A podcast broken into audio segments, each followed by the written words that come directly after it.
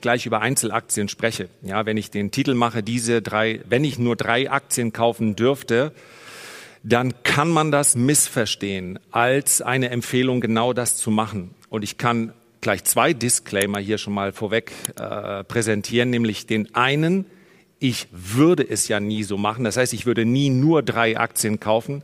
Keiner wird mich jemals in diese Lage bringen. Und die drei Aktien, die ich dann gleich nenne, ich bin tatsächlich nur in einer der, einem der sechs Werte, die ich gleich konkret nenne, investiert, eben weil ich mich ja nicht entscheiden muss. Ich werde dann auch sagen, in welchem, aber das ist natürlich keine Anlageberatung, es ist auch keine Empfehlung, es mir gleich zu tun. Und vielleicht ist, wenn ich also vor ein paar Tagen äh, einen Banken-ETF gekauft habe und man jetzt sieht, was in der Folge mit Banken passiert ist, dann ist das wahrscheinlich belegt genug dafür, dass ich weder eine Glaskugel habe und dass ich äußerst fehlbar bin hinsichtlich des Timings hin und wieder. Insofern nehmen Sie das als, als Warnung mit auf den Weg und sagen, ja, vielleicht werden diese Aktien das ist eine bestimmte Gattung von Aktien, die ich gleich bespreche. Äh, vielleicht werden die sich in den nächsten Jahren gut entwickeln, was aber im Verlauf von zwei, drei, vier Wochen oder Monaten passiert, das ähm, ist relativ schwer zu prognostizieren. Timing ist immer auch Markttechnik für mich. In diesem Fall hat sie überhaupt nicht geholfen und von daher, ja, nehmen Sie das bitte als, ähm, als Aufforderung mit, nur das zu investieren, ähm, was Sie auch investieren möchten, was Sie gegebenenfalls in so einer Position dann auch bereit sind zu verlieren. So, genügend der Disclaimer und wir haben 10 Uhr. Deswegen möchte ich beginnen. Also, der Titel lautet ganz bewusst, das klingt jetzt erstmal ein bisschen egozentrisch, wenn ich nur drei Aktien kaufen dürfte. Und die Betonung in diesem Titel liegt dann tatsächlich nicht auf Aktien, auch nicht auf drei, sondern auf ich. Denn ich muss, und ich weiß, das klingt so ein bisschen wie der dritte Disclaimer, aber es ist tatsächlich sehr, sehr wichtig, und das habe ich auch im Verlauf dieser Gespräche, die ich gestern schon geführt habe, und der vielen Gespräche und Mail-Kontakte, die ich im Laufe eines Jahres so habe, ich kann das nicht häufig genug betonen, dass ich meine Anlagestrategie, und davon hängt natürlich ab, welche Aktien ich kaufe, anpassen muss auf meine Ziele. Das heißt also, wenn ich ein Renditeziel hätte, das ist so meine interne Rendite im aktiven Handel, die ich anstrebe in the long run, also nicht innerhalb eines Jahres. Das ist immer ein Durchschnittswert. Ähm, Stanley Druckenmiller hat einen Durchschnittswert von 25 Prozent erreicht über zehn Jahre. Die hat er aber nicht erreicht, weil er jedes Jahr 25 Prozent gemacht hat, sondern weil er einige Jahre hatte, das ist das äh, Geheimnis gewesen, in denen er sein Kapital verdoppelt hat. Also es, es gibt nicht die Durchschnittsrendite. Meine Durchschnittsrendite ist viel bescheidener, das heißt 15 bis 17 Prozent im Schnitt. In den letzten zehn Jahren habe ich das erreicht. Im letzten Jahr zum Beispiel nicht. Da lag sie im aktiven Handel bei ziemlich genau 9,8 Prozent. Damit war ich aufgrund der Outperformance gegenüber den Aktienindizes dennoch zufrieden. 15 Prozent, 17 Prozent bedeutet Kapitalvervierfachung in zehn Jahren. Damit wäre ich, wie gesagt, wir sprechen über den aktiven Handel mit all seinen Risiken äh, schon zufrieden. Das ist aber quasi meine Zielsetzung. Und ein jeder muss aber seine Zielsetzung finden, denn 15 bis 17 Prozent bedeutet, ich bin bereit, Risiken einzugehen. Ich bin bereit, möglicherweise mit meinem Portfolio, und wie gesagt, wir trennen, viele wissen es, weil ich es sehr häufig erwähne, ich trenne hier ganz klar zwischen aktiver Anlage und langfristiger Anlage. Man kann mit langfristigen passiven Investieren nicht 50 Prozent, 15 Prozent im Schnitt machen. Das kann gelingen im Jahr 2020, wenn man nach dem Corona-Crash kauft, dann ist man erstmal im Durchschnitt wahrscheinlich in den nächsten zwei Jahren 15 Prozent pro Jahr vorne. Aber auf zehn Jahressicht funktioniert das nicht mit dem passiven Investieren. Da kann ich durch geschickte Anlage von Einzelaktien und ein bestimmtes Risikoprofil vielleicht die durchschnittlichen sechs bis sieben Prozent die mir das ETF-Investieren gibt, vielleicht hochschrauben auf acht, neun Prozent. Das ist meines Erachtens passiv das absolute Maximum. Wenn wir über 15 bis 17 Prozent sprechen, dann heißt das schon, ich bin bereit, viel mehr Risiken einzugehen. Ich bin bereit, möglicherweise auch mal deutlich im Verlust zu sein.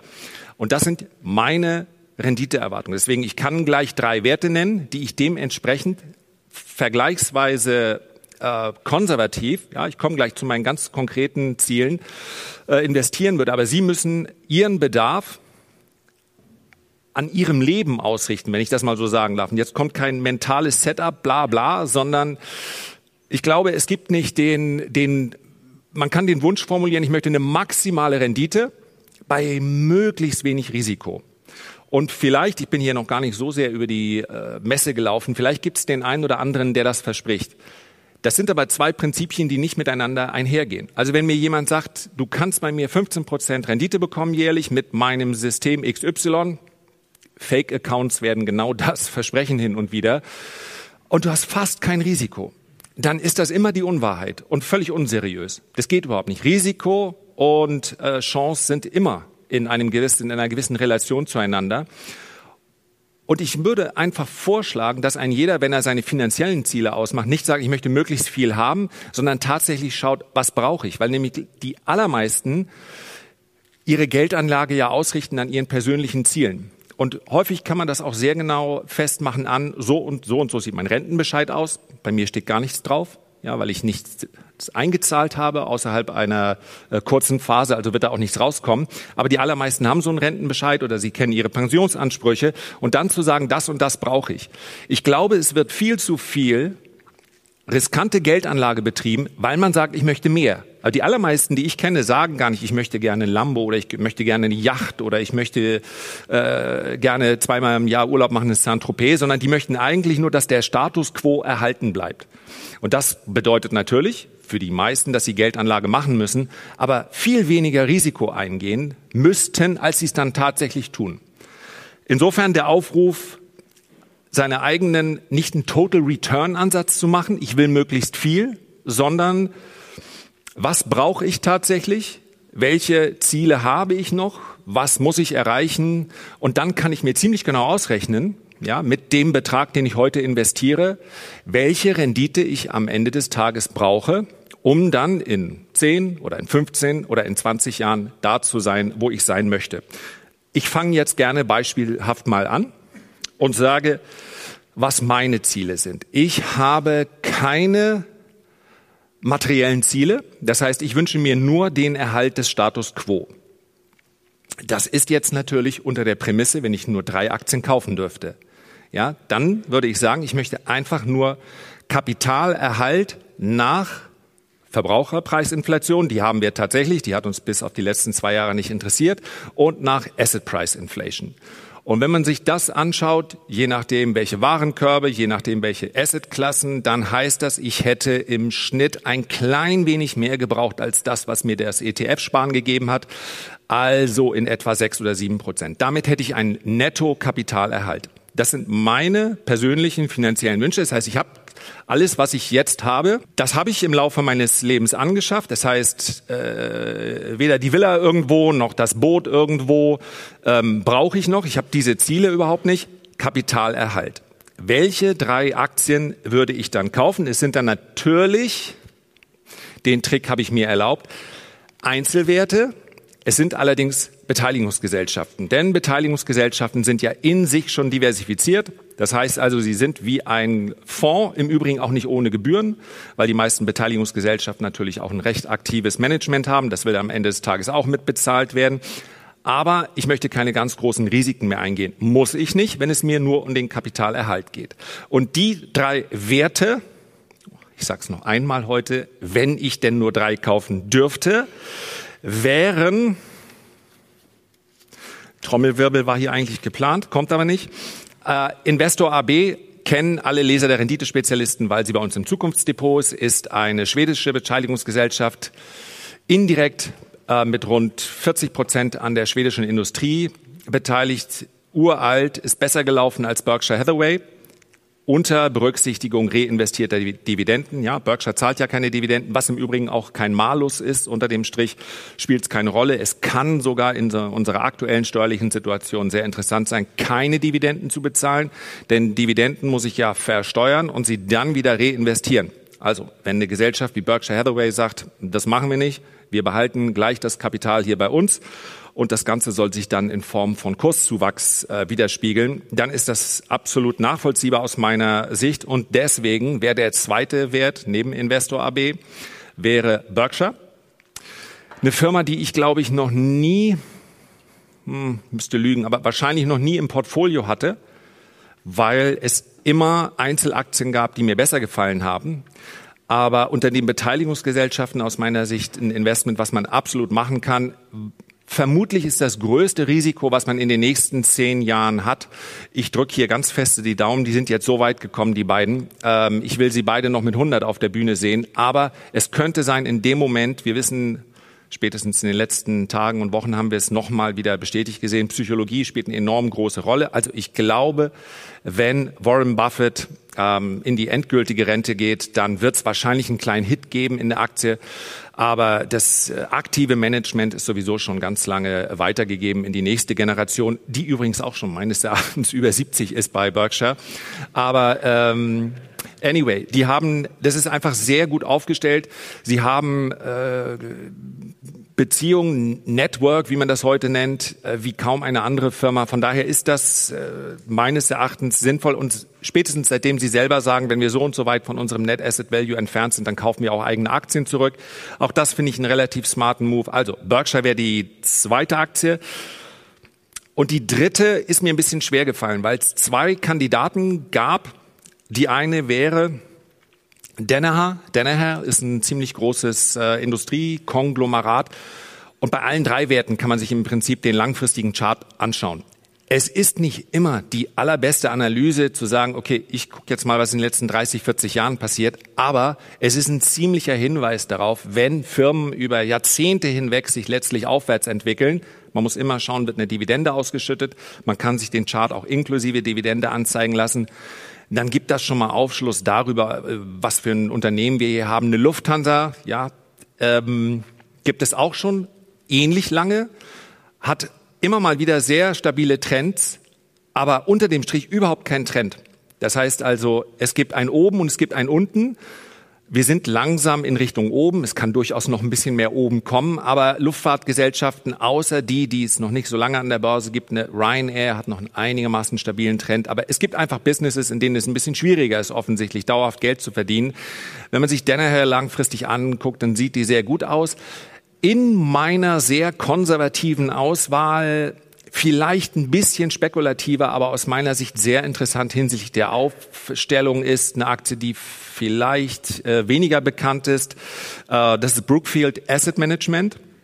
Ähm, ich, bei einigen sehe ich doch so ein zustimmendes Nicken. Also einige werden die Aktie vielleicht doch kennen. Ist meines Erachtens sehr gut aufgestellt, weil sie sehr breit aufgestellt sind. Sie haben einen relativ großen Private Equity. Private Equity, Venture Capital klingt immer sehr ähm, sehr riskant, ist aber tatsächlich gerade in Krisenzeiten ziemlich lukratives Business. Immer dann, wenn Tech, New Tech, äh, Startups sich schlecht finanzieren können am Markt. Und das ist jetzt gerade der Fall. Dann schlägt eigentlich die Stunde von Private Equity.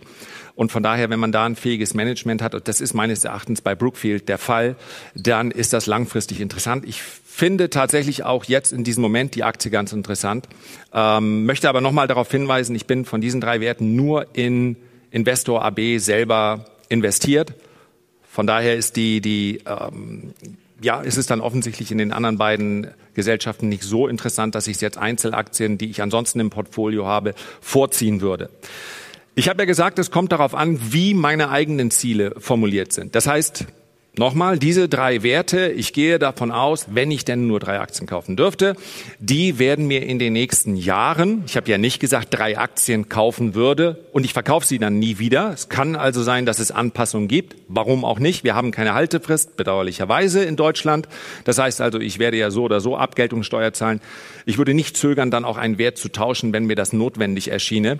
Das wären die drei Werte, mit denen ich denke, dass ich ziemlich sicher, vielleicht noch ein bisschen Sahne obendrauf, mein Kapital Kapital erhalten kann nach Inflation, sowohl bei der Asset Price Inflation und der Verbraucherpreisinflation.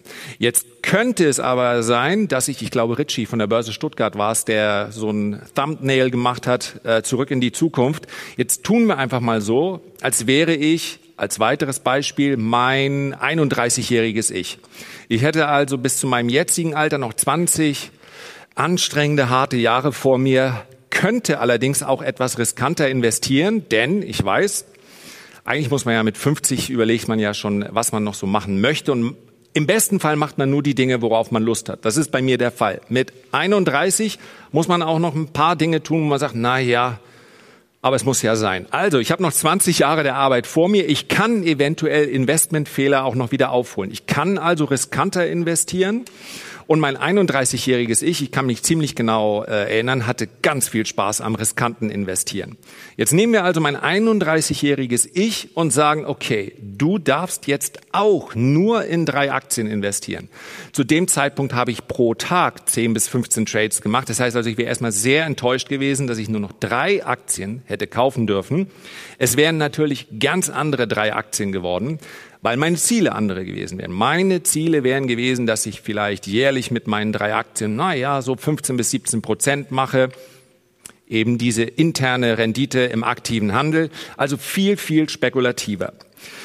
Die drei Aktien, die ich dann kaufen würde, wären zum einen, weil ich meines Erachtens hier ein riskant, eine absolut eine riskante Investmentthese vor mir habe, aber ich habe eine junge Gesellschaft, die gerade an dem Punkt ist, an dem die technologische, der technologische Fortschritt immer schneller vonstatten geht. Man kann es im Übrigen an so ganz einfachen Dingen wie neu abgeschlossenen Handyverträgen erkennen.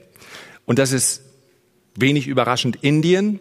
Und es gibt glücklicherweise eine indische Beteiligungsgesellschaft, die Leser von Ihnen werden Sie auch schon kennen, denn wir hatten sie im Depot, wir haben sie mit äh, etwas Profit wieder verkauft und ich plane sie auch wieder zurückzukaufen, bin aber aktuell nicht investiert, weil es technisch ein bisschen angeschlagen aussieht. Äh, das ist äh, Reliance Industries. Das ist sowohl Industrie in, äh, in Indien und das ist darüber dann auch noch die größte Tech-Beteiligungsgesellschaft in Indien. Die Kombination ist natürlich äußerst selten. Wir hatten gerade in Indien einen riesigen Aktienskandal. Nicht in dieser Firma, aber das ist wenig überraschend, dass natürlich derzeit Aktien, die von letztlich einer großen Familie kontrolliert werden, dass die nicht so ganz gesucht sind. Es gibt aber Stand jetzt keinen Anhaltspunkt dafür, dass es bei äh, Reliance Industries irgendwelche äh, Unregelmäßigkeiten gab oder gibt. Dennoch ist die Aktie ordentlich unter die Räder gekommen in den letzten Wochen. Reliance Industries wäre also der indische Aktienmarkt, den ich da abbilde. Das wäre die eine Aktie, die ich kaufen würde. Die andere ist die für mich, ich komme nicht an Tech vorbei. Ich kann nicht sagen 15 oder 17 Prozent, ich will aber kein Tech haben. Ich mache das mit Banken und Versicherungen. Kriege ich nicht. Also brauche ich Tech. Wenn ich in den USA wäre und einen guten Deal abgeschlossen hätte, hätte ich wahrscheinlich mit Katie Wood hier den ARC Innovation ETF genannt. Den finde ich aber nicht perfekt aufgestellt und vor allen Dingen tauscht sie aus meiner Sicht zu schnell ihre Positionen. Es sind nicht grundsätzlich die verkehrten Werte. Es ist ziemlich leicht jetzt zu sagen, Katie Wood, du hast es verkehrt gemacht oder wir haben ja auch einen bekannten deutschen Fernsehinvestor, der auch ähnliche Produkte aufgelegt hat, ja, meine Güte, mit Tech daneben zu liegen, das war jetzt nicht so schwierig in den letzten 18 Monaten. Also von daher keine Vorwürfe. Aber die zweite Aktie, die zweite Beteiligungsgesellschaft, die ich kaufen würde, wäre der Scottish Mortgage Investment Trust. Das ist für mich die bessere ARC Innovation, weil sie auch relativ viel vorbörsliche Beteiligung mit drin hat, zum Beispiel SpaceX, recht früh eingestiegen und SpaceX ist mittlerweile profitabel. Ähm, einige, es geht im Prinzip um Decarbonization, also um äh, Umweltthema, es geht um AI. Und der Scottish Mortgage Trust hat eine super äh, Track History. Natürlich weit vom Hoch derzeit entfernt, aber ich investiere ja in dem Fall dann langfristig. Meines Erachtens ähm, besser als die meisten Tech-Fonds, auch günstiger als die meisten Tech-Fonds. Und von daher wäre das Aktie Nummer zwei. Und ich habe gestern bis etwa 12.30 Uhr nachts überlegt, wie ich die dritte, den dritten Trend, Megatrend umsetzen soll, weil ich da keine Beteiligungsgesellschaft gefunden habe.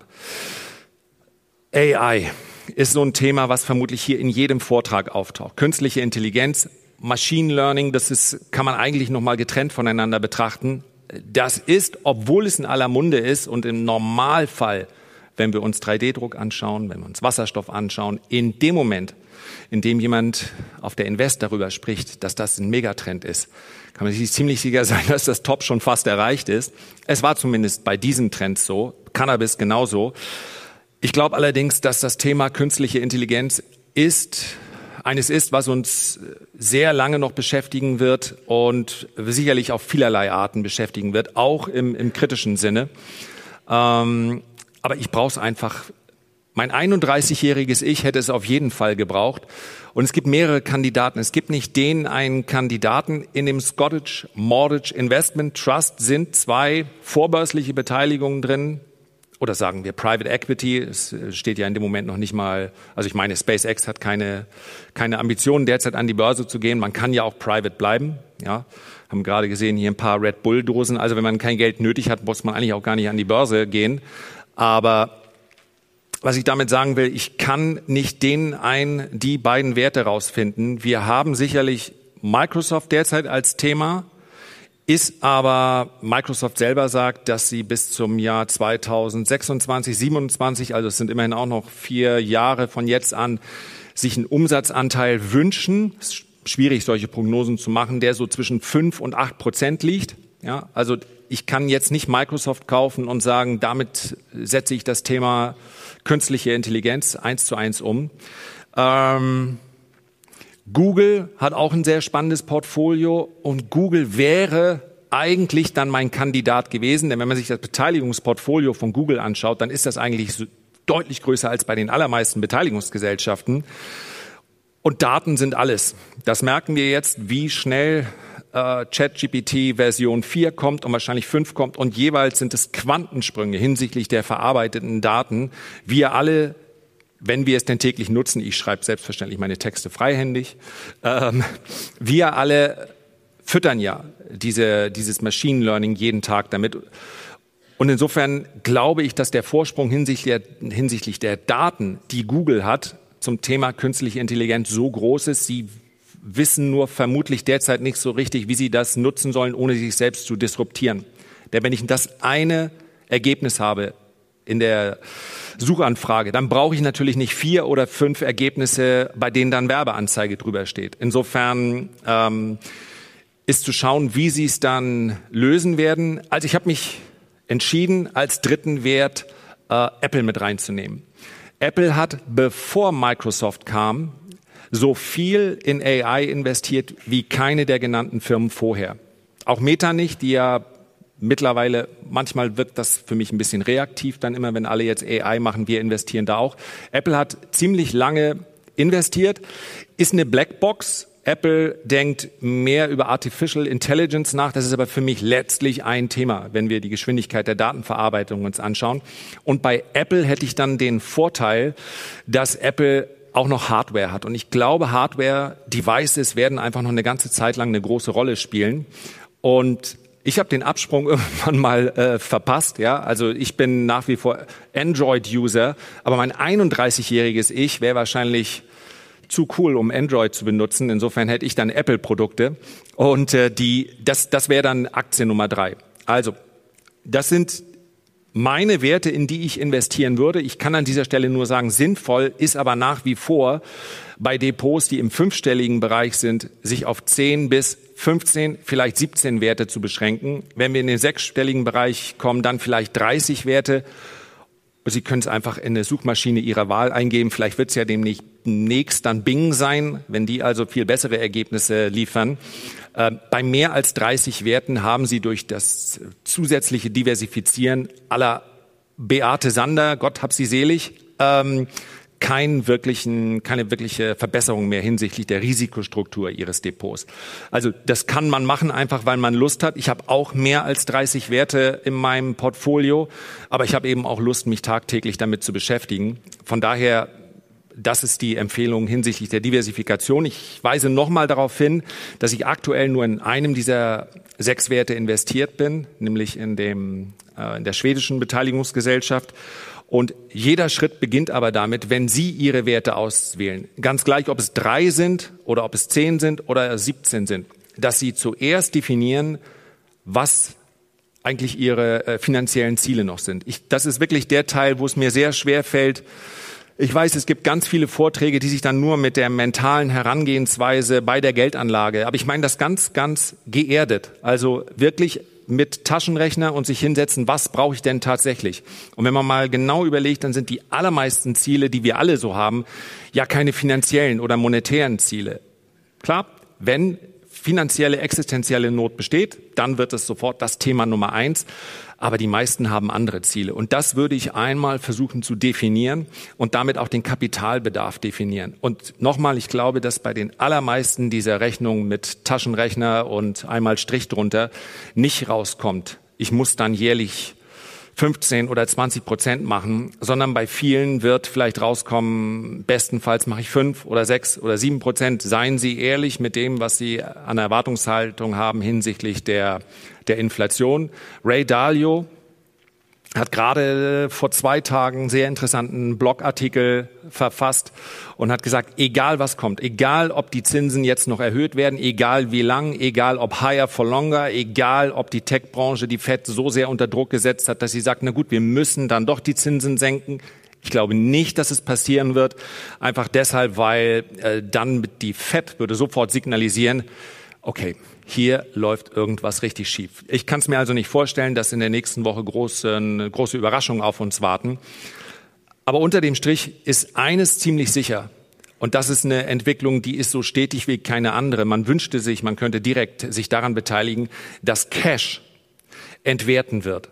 Im aktiven Handel habe ich derzeit eine Cash-Quote, die liegt bei über 40 Prozent. Ja, wenn ich normalerweise 15 Positionen 16, 17 maximal gleichzeitig im aktiven Handel haben, also für einige Tage, Wochen, Monate, dann sind es derzeit auch deshalb, weil jetzt einige ausgestoppt wurden, auch im Verlust ausgestoppt wurden, reduziert sich das. Ich habe keine Eile, jetzt hier wieder in den Markt reinzugehen. Ich glaube, das Jahr 2023 wird ein herausforderndes bleiben, ein sehr volatiles bleiben. Es wird Phasen geben, in denen man davon profitieren kann. Es wird viele Phasen geben, so wie jetzt, wo ich finde, dass die Seitenlinie kein ganz schlechter Ort ist. Ich glaube, dass die großen Trendbewegungen übrigens auch unter technischen Aspekten erst Ende des Jahres beginnen oder im Jahr 2024. Und das Wichtigste ist, dass man dann noch da ist mit seinem Kapital möglichst und im besten Fall noch mit allem, was man vorher hatte. Von daher mit der Definition der eigenen Ziele beginnt alles und ja, ziemlich genau eine halbe Stunde. Also, dann bedanke ich mich erstmal für den Teil und für das Zuhören. Danke. Wenn jemand eine Frage hat, dann gerne. Ja, hi Lars, Max, mein Name. Hi. Eine kurze Frage zu Bluefield. Äh, meinst du jetzt Asset Manager oder Corporation? Ich würde äh, äh, genau, ich würde das bei dem Asset Management bleiben. Die Corporate, das sollte man sich genau anschauen. Tatsächlich ist das etwas, wo man, äh, naja, der Titel klang halt besser mit drei Aktien statt dreieinhalb oder drei oder vier. Ähm, beide finde ich ganz interessant. Aber ähm, ich meine tatsächlich das Asset Management. Also die, das ist ja ein aktives Portfolio-Management, was die betreiben, nicht im Sinne eines hochaktiven Tradings, aber dass sie durchaus eine Gewichtung vornehmen. Und ich kann mir vorstellen, dass an der Stelle nochmal, bevor jetzt jemand nach Hause geht oder möglicherweise, nach nee, am Samstag wird hier niemand irgendwas ordern. Also ähm, ich kann mir vorstellen, dass wir jetzt kurzfristig wirklich in der Phase sind, wo man einige Werte, insbesondere aus dem Bereich, nochmal günstiger bekommt, weil wir gemerkt haben, und das war das, der ganz große neue Charakter, am Donnerstag hat es bereits begonnen, jetzt am Freitag ähm, ist Real Estate ziemlich stark unter Druck gekommen. Und das ist also wenn Bankensektor schon eine Vertrauenskrise hat, das aber so ein bisschen äh, überschwappt auf Real Estate, dann ist das für den Markt einfach eine echte Sogwirkung. Noch dazu haben wir jetzt auf Wochenschlusskursbasis technische Verkaufssignale, außer in Bitcoin und Gold. Von daher, äh, es gibt also keine Veranlassung, jetzt möglichst schnell in diese Werte reinzukommen. Gerade die Aktien, gerade Beteiligungsgesellschaften sind in so einer Phase oft besonders unter Druck, weil der Markt das Risiko da noch schwerer quantifizieren kann weil die eben alles mit drin haben. Und unter dem Aspekt, also es besteht keine Eile. Ich glaube aber, dass in all diesen Werten in diesem Jahr gute Kaufchancen entstehen auf Sicht von einigen Jahren. Bitte. Zur Rolle von Anleihen bei, bei Privatanlegern. Ähm, denkst du, dass es da Sinn ergibt, auch da breit gestreut zu investieren, zum Beispiel über einen ETF? Das kommt ein bisschen auf den Zeitraum an. Also gerade wenn wir über, ich habe neulich eine Frage in einem Webinar falsch verstanden und daher von daher auch die falsche Antwort gegeben. Äh, ich halte Anleihen grundsätzlich momentan noch für verhältnismäßig uninteressant und habe dabei auf die äh, zehnjährigen Staatsanleihen in den USA und auf den Bund geguckt. Ähm, kurzfristig macht das natürlich Sinn. Also ich habe selber gerade für drei Monate Geld geparkt und habe dafür, glaube ich, zweieinhalb Prozent bekommen. Why not? Also das, warum sollte man das, zumal einem da in der Regel überhaupt keine Kosten entstehen? Ähm, warum sollte man das nicht machen? Ich glaube, wenn wir über, über den Bund sprechen, ja, also über die äh, zehn Jahre und mehr, dann glaube ich, wird es noch bessere Einstiegsgelegenheiten geben.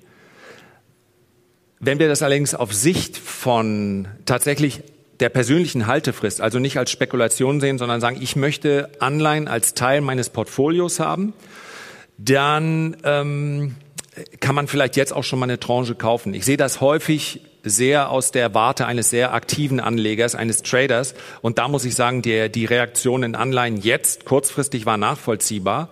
Ähm, aber insgesamt sind sie noch zu schwach hinsichtlich der Erwartungshaltung des Marktes. Ja, wenn man sich die Fed Funds Rate anschaut, dann ist eigentlich das Inflationsziel ja schon erreicht. Darauf hätte der Anleihemarkt deutlich positiver reagieren sollen, als das derzeit tut. Das heißt, hier ist eine Diskrepanz und wann immer ich eine Situation habe, wo ich nicht genau erklären kann, warum das derzeit so ist, halte ich mich eher zurück. Aber die, wenn man dann sagt, ich möchte äh, investieren auf Sicht von fünf oder zehn Jahren, dann ist bei der Kostenstruktur von ETFs, sprich meines Erachtens nicht dagegen, äh, dann auf ETFs zu setzen. Was ich persönlich nicht so gerne mag, äh, sind, ist Währungsrisiko dann gleichzeitig mit reinzunehmen. Ja, die amerikanischen Staatsanleihen sind hinsichtlich der Verzinsung interessanter.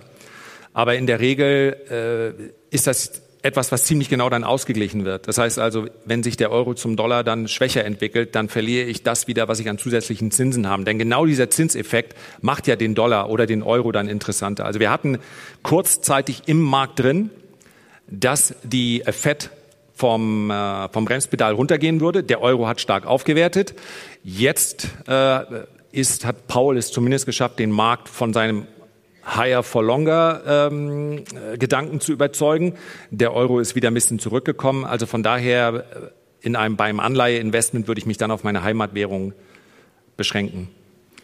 Ich nehme einmal von da hinten, weil das Sie hatten ja Anfang angesprochen, dass Sie vor kurzem Bankaktien gekauft haben.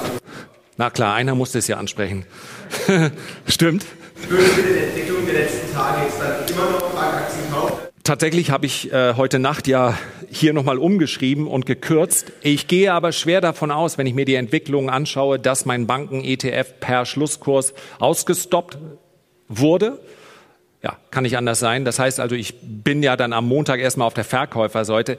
Es gibt die Situation natürlich hin und wieder, hatten wir jetzt gerade, äh, wo ich sage, Jetzt würde ich verkaufen unter Aspekten des Risikomanagements. Jetzt habe ich bei mir ein Prozent äh, des Depots verloren. So viel habe ich in der Regel an Depotrisiko. Zwei Prozent sind noch vertretbar. Drei Prozent bei kleinen Depots. Jemand, der mehr macht, handelt aus meiner Sicht äh, wie ein Hasardeur, um es in den Namen oder in den Worten von Bernecker zu sagen. Ähm, ich habe kein, keine Intention, da direkt wieder einzusteigen. Also die, das Problem ist, dass die Bankaktien günstig sind, die europäischen Bankaktien. Wenn ich mir die Dividendenrendite anschaue, und es spricht wenig dagegen, dass ihr Geschäft jetzt in Mitleidenschaft gerät.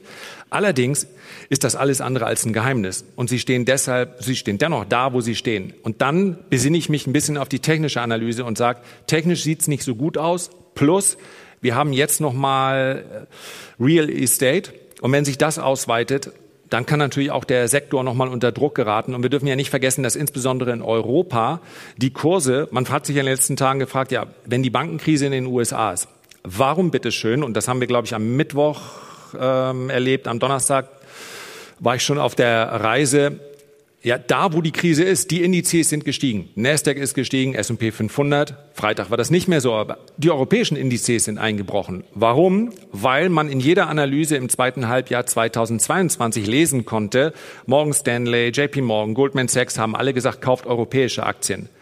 Jetzt verkaufen die wieder europäische Aktien, nicht weil sie sie so unattraktiv finden, sondern weil jetzt Löcher auf der anderen Seite entstehen. Also müssen sie dort aussteigen, wo sie gerade eingestiegen sind.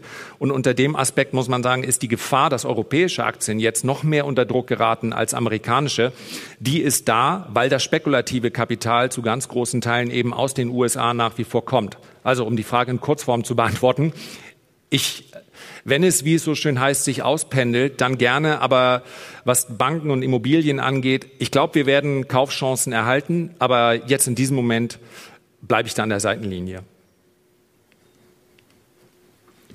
Welche? Bücher. können Sie, wenn es zum Thema langfristiger Geldanlage geht, beziehungsweise unterbewertete Aktien empfehlen?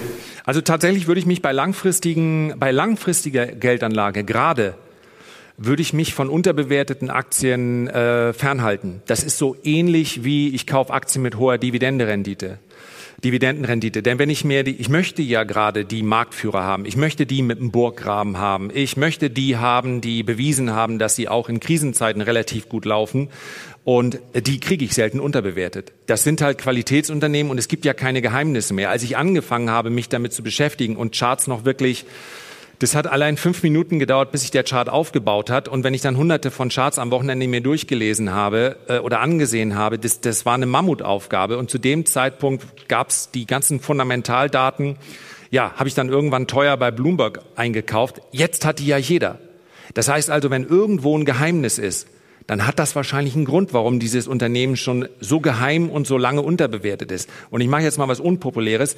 Ich bin natürlich nicht so diesen Volkswagen. Ja, das ist natürlich nicht das gleiche wie eine Mercedes-Aktie. Also Volkswagen, wie lange ist die schon? Wie lange lesen wir schon in verschiedenen Analysen? Auch mein Freund äh, Sven Lorenz, den ich für seine analytischen Fähigkeiten sehr schätze. Aber äh, die, wie lange ist denn Volkswagen schon vermeintlich unterbewertet? Tolle Dividendenrendite, Cashflow war schon mal besser, aber okay, China-Thema ist äh, nachvollziehbar, die Perle ist jetzt an der Börse, das passt alles. Aber wenn eine Aktie über Jahre hinweg in der ansonsten die Stimmung an der Börse ja nicht nur schlecht war, underperformt, dann gibt es hier entweder strukturell bedingt irgendwie weniger Nachfrage. Könnte zum Beispiel sein, dass jemand meine These mitgeht und sagt, in Automobilaktien möchte ich derzeit nicht langfristig investiert sein.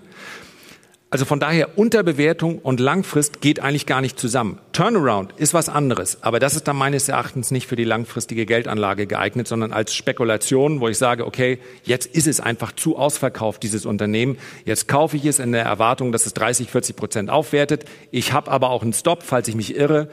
Und von daher langfristig, da gibt es dann weniger Geheimnisse, aber das sind die Unternehmen, die dann jeder haben will. Ähm, die es eben bewiesen haben, dass sie es, dass es können und dass sie es wert sind, dass man da auch langfristig investiert bleibt. Ich glaube, hier vorne war noch, ne? Ja. Nur eine Rückfrage äh, zu den Anleihen. Du hattest äh, den, äh, die, die FED genannt und äh, die Bundesanleihe. Und äh, ist in Europa nicht vielleicht Italien, Frankreich lukrativer, weil die Länder eh durch die EU gestützt werden? Also warum sollte ich mit AAA Deutschland Anleihe kaufen und nicht irgendeine andere europäische? Das stimmt. Also ich, äh, ich denke, die, je mehr Krise, desto sicherer kann man sich sein, dass auch ähm, YouTuber mit entsprechenden Inhalten nicht dafür sorgen werden, dass die EU dann doch, wir treten aus der EU aus. Also das, ist, das wird ja mit Krise, jeder Krise unwahrscheinlicher. Und selbst mit verhältnismäßig populistischen Parolen werden dann Wahlen gewonnen. Und ich will es auch, ja, aber in Italien war so lange das Thema Wir treten aus aus der EU-Thema, wie es Wahlkampf gab. Danach nichts. Weil es natürlich, man holt damit einige ab, ob nun am linken oder rechten Spektrum ist eigentlich völlig wurscht. Man bekommt damit eine Mehrheit, aber wer wird denn die italienische Lire wieder einführen können in diesem Moment? Da passiert dann eine derart brutale, Ab das ist also, das ist dann quasi ein Staatsbankrott angekündigt. Also von daher, so, das sieht man auch an den Renditeunterschieden. Immer in Krisenzeiten kriegt man ja ganz kurz ein bisschen mehr, weil dann irgendwelche Sorgen aufkommen.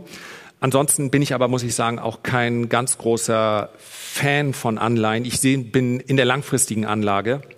Äh, das ist für mich eher etwas, was ich dann spekulativ mache. Und dann ist die Laufzeit nicht ganz so entscheidend, sondern sage ich einfach, wir haben, wir werden meines Erachtens einen sehr starken Rebound in Anleihen sehen, aber jetzt eben noch nicht. Und ähm, das ist dann wirklich für mich der technische Einstieg, weil ich kann Anleihen nicht fundamental handeln. Das wäre so, als wenn ich äh, sage, ich will den ganzen Aktienmarkt fundamental fassen und ich würde einfach nach KGV Aktienhandel machen. Das funktioniert am Ende des Tages nie. Und ähm, von daher ja, es spricht dann auch nichts gegen die Anleihen. Ja. Kann man irgendetwas machen, wenn man eine russische ADR geworden eine Gazprom? Da schreiben von der Bank, dass das ab August nicht mehr handelbar ist, irgendwas heuer. Ah ja, das Heuer, das ist wahrscheinlich an mir vorbeigegangen. Immer wenn ich das sehe, dann mache ich es gar nicht auf. Einfach, weil ich gern gute Laune habe. Und ähm, also ich habe selber ja zwei ähm, Sperrbank und in einem anderen ähm, Konto Lukoil. Meines Erachtens nicht, weil die, das, das Schreiben, was Sie wahrscheinlich dann auch von Ihrem Broker mitbekommen, sagt ja, Sie haben keinerlei Rechtssicherheit, wenn Sie sich jetzt so verhalten. Eventuell verstoßen Sie sogar gegen geltendes EU-Recht. Und dann sage ich mir, wenn ich schon, also was ich ja gerne hätte, wäre ja eine Abrechnung für den, über den Totalverlust. Das, das würde mir ja schon reichen. Ist jetzt nicht so, dass ich jetzt nicht auch an anderen Stellen zur Not auch mal einen Verlust hätte, den ich verrechnen kann. Aber man weiß nie, wofür man es dann im nächsten Bullenmarkt können wir es ja dann wieder verbrauchen. Ähm, ich habe da leider keine Insights. Also die, äh, ich habe mein, mein Kollege Sebastian Hell, der hat sich in der letzten Woche noch mal auf den Weg gemacht und wird Karlauer, in der nächsten Woche vielleicht äh, etwas Erhellendes dazu sagen können. Ich habe aber da wirklich auch nur die Informationen, die da stehen, die sind äußerst. Ich, ich erwarte nicht, dass sich die Situation so schnell wieder auflöst. Ich erwarte nicht so schnell, dass ich davon irgendetwas bekomme. Also im Prinzip wäre, ja, lasst uns doch bitte einfach nur den Totalverlust zumindest mal schwarz auf weiß verrechnen können. Leider keine günstige Prognose aktuell. Hat er schon? Hat schon. Das hat gesagt, Anwälte maximal und da auch nur. Teure Anwälte beschäftigen und dann hoffen. Eure Position sagt er. Ja, okay. Ja, also dann Empfehlung für seinen Podcast in dem Fall. Es war ja das Angebot, ihn zu einem Bruchteil zurückzukaufen oder verkaufen zu können für ein, zwei Prozent des Werts. Wenn man darauf eingegangen wäre, hätte man dann eine Anrechnung bekommen. Ich bin, ich bin dann aber auch dann ähm, bei solchen Angeboten muss man immer ein bisschen vorsichtig sein, weil am Ende des Tages äh, der physische Transfer ist derzeit äh, relativ schwierig. Also es ist nicht immer, in den seltensten Fällen ist nichts machen äh, die beste äh, Taktik. Aber in dem Fall äh, warte ich einfach ab, bis es ein, ein Urteil, eine Regelung für alle gibt. Ist unbefriedigend und äh, macht auch keinen großen Spaß. Ja, und was soll man am Ende des Tages sagen? Hoffentlich war es dann jeweils dem Risiko angemessen, die Positionsgröße. Aber zweifellos ist das äh, eine sehr un, unerquickliche Situation derzeit.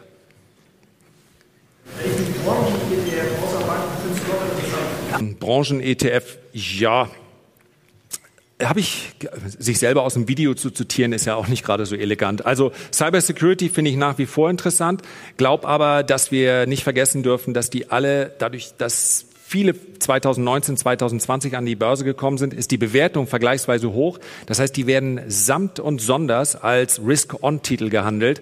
Das heißt also, wenn Tech schwach ist, dann sind die eben auch schwach und dann wird der Cybersecurity ETF auch schwach sein. Für mich ist aber die nächste, der nächste Dip im Tech-Sektor, wie tief auch immer er geht, ist meines Erachtens geeignet, um eine Tranche, wenn man das langfristig äh, kaufen möchte, aufzubauen. Und ähm, der, es gibt äh, Infrastruktur. Es ein, eigentlich ist es ein Thema, was lange immer mal so mitgeschwungen ist. Wasser und die Infrastruktur rund um Wasser. Da gibt es einen ganz interessanten ETF habe ich in, äh, tatsächlich, weil ich die WKN äh, nicht vor Augen habe, habe ich, glaube ich, im äh, Kanal auch so beschrieben, dass der für mich technisch am interessantesten aussah. Der ist jetzt auch ein bisschen zurückgekommen, also ist e ebenfalls ein Thema. Und wie gesagt, AI, natürlich ist das ein Thema, aber die ETFs da sind halt, äh, die sehen aus wie die ETFs aus dem Nasdaq 100. Wenn ich sage, ich kaufe jetzt Microsoft und ich kaufe Facebook oder ich kaufe Amazon, dafür brauche ich dann, wenn ich sage, ich wollte sowieso einen haben, okay. Aber da kann ich, das ist ein zu großes Thema, um zu sagen, ähm, diese ganzen, ich bin mir sicher, es gibt schon reichlich Branchenzertifikate, aber wenn, dann möchte ich natürlich auch gerne dann Unternehmen da drin haben, ähm, bei denen ich eine einigermaßen günstige Prognose habe. Und für mich ist, ich möchte hier niemandem Unrecht tun, aber alle Aktien und alle Unternehmen, die AI schon im Namen drin, drin haben, die finde ich so heillos überbewertet. Die haben ja nicht mal in den günstigsten, also äh, eine, ich sag's nicht, sonst äh, kommt ja auch nicht gut an. Irgendeiner hat die Aktie ja immer im äh, Portfolio. Aber wenn es noch nicht mal Analysten gibt, die sich hinsetzen und eine Günstlingsstudie schreiben und sagen, 2027 wartet ab, da äh, kommen sie in die schwarzen Zahlen. Wenn man nicht mal so einen findet, weil die sagen, nee, das, nee, das mache ich nicht, dann kann man sicher sein, das Ding ist zu teuer aktuell. Und es wird ja Geld verdient. Also wenn, wenn ChatGPT, keine Ahnung, was die jetzt in der Pro-Version kosten, aber äh, wenn die ihre Userzahlen haben, wenn das jetzt ein Unternehmen wäre, dann wäre es interessant. Ja, die hätten dann ziemlich steady Cashflow. Das lässt sich ganz gut skalieren. Ich glaube, sie haben wahrscheinlich die höchsten Serverkosten der Welt derzeit. Aber äh, das wäre interessant, aber haben wir einfach noch nicht. Ja, wir, das ist ein Übertrend und die ganzen Firmen, die darunter entstehen werden, mir ist schon, mir graut vor dem, vor der nächsten Tech-Bubble, wo dann irgendwelche Frontend-Designer irgendwas vor ChatGPT basteln und sagen, wenn ihr das so eingebt und dann sagen, wir sind hier die nächste AI, dabei ist dahinter nur die, nur ChatGPT und dann kommen die an der Börse mit einer Bewertung, wo du sagst, ja, ist AI, muss man haben. Also ähm, ja, die einfache Frage, verdient ihr denn Geld damit? Und äh, ist, steht die Bewertung denn in Relation zu dem, was ihr jetzt verdient und vielleicht in zwei Jahren verdient? Die hätte dann schon mal geholfen. Wobei ich auch sagen muss, es gibt eben auch Phasen, wo man sagt, ja, es ist teuer, aber es könnte gegebenenfalls noch teurer werden. Ja, aber dann eben mit dem entsprechenden Kapitaleinsatz und nicht 50 Prozent des Depots da drin. Jo. Ähm, wie siehst du das Thema Rezession dieses Jahr? Also siehst du persönlich äh, oder denkst du persönlich, dass es eine Rezession gibt? Beziehungsweise wie tief kann aus deiner Sicht der S&P 500 noch fallen? Äh, tatsächlich koppel ich das nicht aneinander. Das heißt, äh, fundamental ist beinahe sicher, dass wir eine Rezession bekommen. Wahrscheinlich, die wird ja immer rückwärts gewandt gemessen, wahrscheinlich äh, rutschen wir jetzt gerade rein. Also kann ich mir ziemlich, äh, ich bin mir beinahe sicher, weil man nicht vergessen darf, ähm, es gibt ja so, manchmal kehrt man so über oder schert man es über einen Kamm, dass man, ja, wer braucht denn auch so viele Banken, bitteschön? Diese Regionalbanken in den USA, die sind elementar wichtig für die amerikanische Wirtschaft. Das sind sehr häufig sehr lokale Banken auf bestimmte Branchen ausgerichtet. Das ist nicht so, dass dann einfach JP Morgan kommt oder die Bank of America und sagt, wir schlucken die und machen euer Geschäft weiter. Das ist also wirklich wichtig. Das heißt also, dadurch, dass wir jetzt dort ein, diesen Kapitalabfluss haben, bin ich mir sicher, dass wir Stand jetzt in der Rezession sind in den USA. Und wie tief die ausfallen wird und wie schwer die ausfallen wird, wahrscheinlich jetzt etwas schwerer als noch vor vier Wochen angenommen. Und was den S&P 500 angeht, deswegen sage ich, ich koppel davon, das ist meine Meinung, aber daraus entsteht ja erstmal überhaupt nichts, was ich an der Börse machen kann, außer dass ich sage, ich bleibe an der Seitenlinie, weil entscheidend ist ja nicht, wie schwer wird die Rezession. Entscheidend ist einzig und allein, wie wird denn die Fed darauf reagieren und wann wird sie darauf reagieren. Sie hat jetzt gezeigt, sie ist ja until something is broke. Jetzt ist mal was kaputt gegangen. Wahrscheinlich reicht das aber noch nicht. Und wenn, ich glaube, jeden Abend geht Paul zu Bett und sagt, lass mich nicht der nächste Volker sein, lass mich nicht der nächste Volker sein. Diesen, was an sich sehr typisch ist, diesen zweiten Spike in der Inflation, den will er, glaube ich, auf, also man darf die Glut nicht mal mehr sehen. Und das ist, glaube ich, sein Plan. Und von daher wird er so lange darauf rumtreten, bis wir wahrscheinlich, bis die Fed Fund Rate, also die Zukunft oder die One-Year Inflation Swap Rate, kann man sich auch anschauen. Wahrscheinlich muss sie sogar im negativen Bereich handeln, bevor er nachlässt. So. Und das heißt, das wiederum spricht dann nicht dafür, für steigende Kurse. Ob dann Rezession ist, tatsächlich gibt es keine, auch wenn es merkwürdig klingt, es gibt keine besondere Korrelation zwischen Rezession und fallenden Aktienkursen weil eine Rezession jetzt ist und Kurse aber schauen, was passiert in sechs Monaten. Das heißt, wir werden vermutlich, und da gibt es ja sehr klare Statistiken, ähm, mitten in der Rezession, deswegen kann man durchaus optimistisch auf die nächsten Monate schauen, irgendwann, genauer kann ich es leider derzeit nicht sagen, irgendwann in den nächsten drei bis neun Monaten müssten wir sehr, sehr gute Kaufgelegenheiten bekommen weil irgendwann der perfekte Kaufzeitpunkt sein wird, mitten in der Rezession irgendwo um die Mitte herum, ganz genau könnte man es, wenn man sich die Vergangenheit anschaut, nach einer Zeitspanne von 60 Prozent, wenn die Rezession also dann rum ist, dann ist der richtige Punkt. Ja, und da, darum ranken sich dann wahrscheinlich zahlreiche Börsensprüche, wenn also die Nacht am dunkelsten ist und so weiter. Aber was den S&P 500 angeht, ähm, der ist meines Erachtens unter 4200. Kann er in den Bereich 2,8 bis 3,2 fallen? Das ist eine technische Analyse. Die letzte Woche hat er wieder dafür gesprochen und beim DAX haben wir eine Marke um 14.800, 14.850 Punkte. Wenn ich, haben wir ziemlich genau da geschlossen, knapp drunter, oder? Und darunter kann er äh, bis zu 1000 Punkte fallen. Ja, 13, zwischen 13,3 und 13,5 ist so eine Auffangstation. Und why not? Er ist auch in dieser Woche innerhalb von drei, na, innerhalb von, von, von 36 Stunden ist er um 500 Punkte gefallen. Macht er das noch zweimal, dann stehen wir bei 13 irgendwas. Also von daher, ähm, passend zur Invest, hat's mal schön reingehauen in die technische Analyse. Aber ja, das wäre meine kurzfristige Prognose, ohne dass man abwärts immer handeln muss. Ja, denn ist auch klar, wenn Markt Intraday 500 Punkte fällt vom Top, ist er ja per Definition erstmal technisch überverkauft. Und von daher, es geht weniger darum zu sagen, ich muss von dieser Abwärtsstrecke unbedingt profitieren. Es geht vielmehr darum, sich darauf einzustellen, okay, wahrscheinlich werden die Schlagzeilen noch schlechter. Schuld sind dann alle, inklusive China und, und, und, und, und. Und da wird aber irgendwo in dieser Gemengelage vermutlich der optimale Einstiegszeitpunkt sein. Und am besten sagt man es dann nicht den Nachbarn oder sonst irgendwen, weil die alle sagen, du bist doch bekloppt, ja. So schlimm, wie es gerade ist, aber so schlimm, wie es gerade ist, war eben in der Vergangenheit immer der Punkt, wo man dann äh, zuschlagen sollte. Und das, glaube ich, wird in diesem Jahr, und das kann man ja durchaus positiv sehen, das wird in diesem Jahr auch wieder passieren und dann meines Erachtens auch größere Trends einleiten. Ja, bitte. Ich bin äh, äh, pro, pro langfristigem Halten. Ja, die, die, äh, man darf allerdings nur nicht sehen, dieser Mega-Erfolg von Buffett und auch einer Novo Nordisk ist natürlich, wie bei ganz, ganz vielen dieser Unternehmen, wenn man sich das anschaut, das gab es vorher nicht. Und das gibt es in den letzten zehn Jahren, mal abgesehen von Mega, von Big Tech, auch nicht so sehr.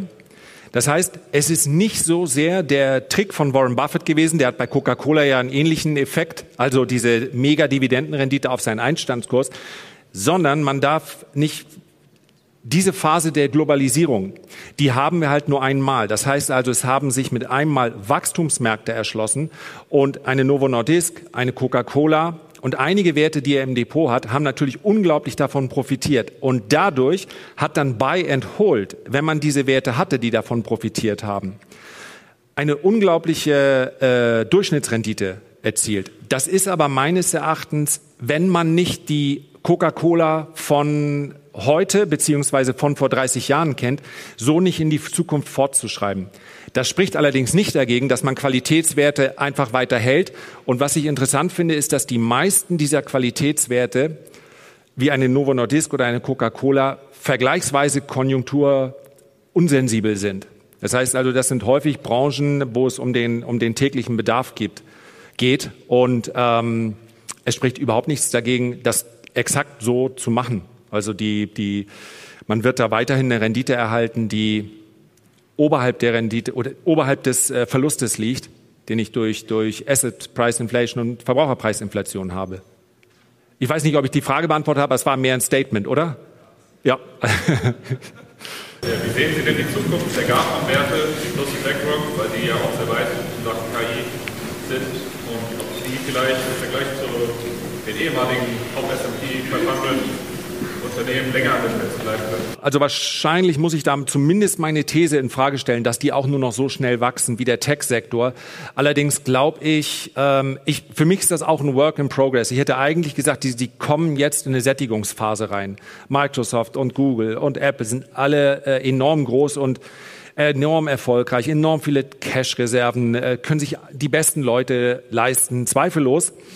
Das war aber in anderen Branchen auch so und dennoch kamen sie in die Sättigungsphase rein und konnten eben nicht mehr zweistellig jährlich wachsen. Was bei Apple der Fall ist gerade, die ich gerade genannt habe, die wachsen nicht zweistellig. Ja, der Gewinn pro Aktie mag äh, ganz passabel wachsen, das liegt aber an den Aktienrückkäufen und nicht an dem operativen Geschäft. Also ähm, ich will die Zweifel nicht ganz zur Seite schieben und ich will vor allen Dingen in dieser Phase auch nicht ausschließen, dass aufgrund der Tatsache, dass sich ja jetzt die Chancen ergeben, neue Unternehmen entstehen, die es möglicherweise schneller und besser machen.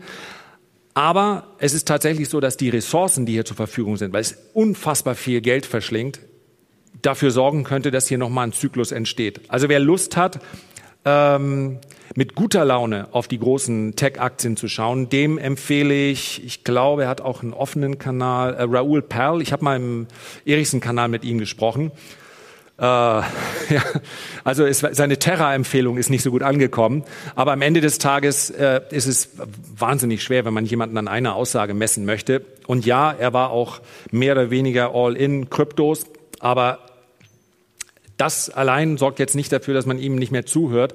Und der hat meines Erachtens schon einen ganz wachen Blick darauf, wie, wie jetzt hier ein neuer Zyklus entsteht, der auch dafür sorgen könnte, dass diese großen Big Techs dann äh, ähm, sehr lebensverlängernde Maßnahmen bekommen, auch in Form zweistelligen Wachstums. Es kann sein, dass wir jetzt, denn es dauert noch ein bisschen, noch sind die Anwendungen hinten nicht profitabel, noch ist auch unklar, ob die bestehenden Prozessoren, Nvidia hin oder her, sicherlich ein Profiteur, sieht man auch an der Börse, aber äh, du brauchst dafür auch unglaublich viel Rechenleistung. Und äh, das entsteht jetzt gerade erst, aber das entsteht eben nicht im Verlauf von 15 Jahren, sondern wahrscheinlich im Verlauf jetzt von zwei, drei, vier Jahren. Und ja, um es abschließend zu beantworten, wahrscheinlich ist man mit diesen großen Big Techs nach wie vor ganz gut äh, beraten. Aber auch hier geht es um die Gewichtung. Ja, die viele Broker weisen ja so aus, was gerade ihre ähm, Kunden so im Depot haben. Und die mit einer Gewichtung von, von 40, 50 oder 60 Prozent zu haben, weil man sagen, naja, Zukunft muss ja irgendwie mehr Rendite bringen. Das halte ich also nicht für sinnvoll und insbesondere, weil ich glaube, zum Beispiel, wenn ich mir heute inklusive Dividenden zwei, drei äh, Rohstoffunternehmen anschaue oder den Sektor Commodities, dann glaube ich, dass hier mindestens die gleichen Renditen, aber unter weniger Schwankungen möglich sind.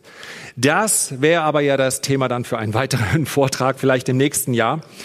Für dieses Jahr würde ich mich ganz herzlich bedanken für das Kommen und fürs Zuhören. Alles Gute.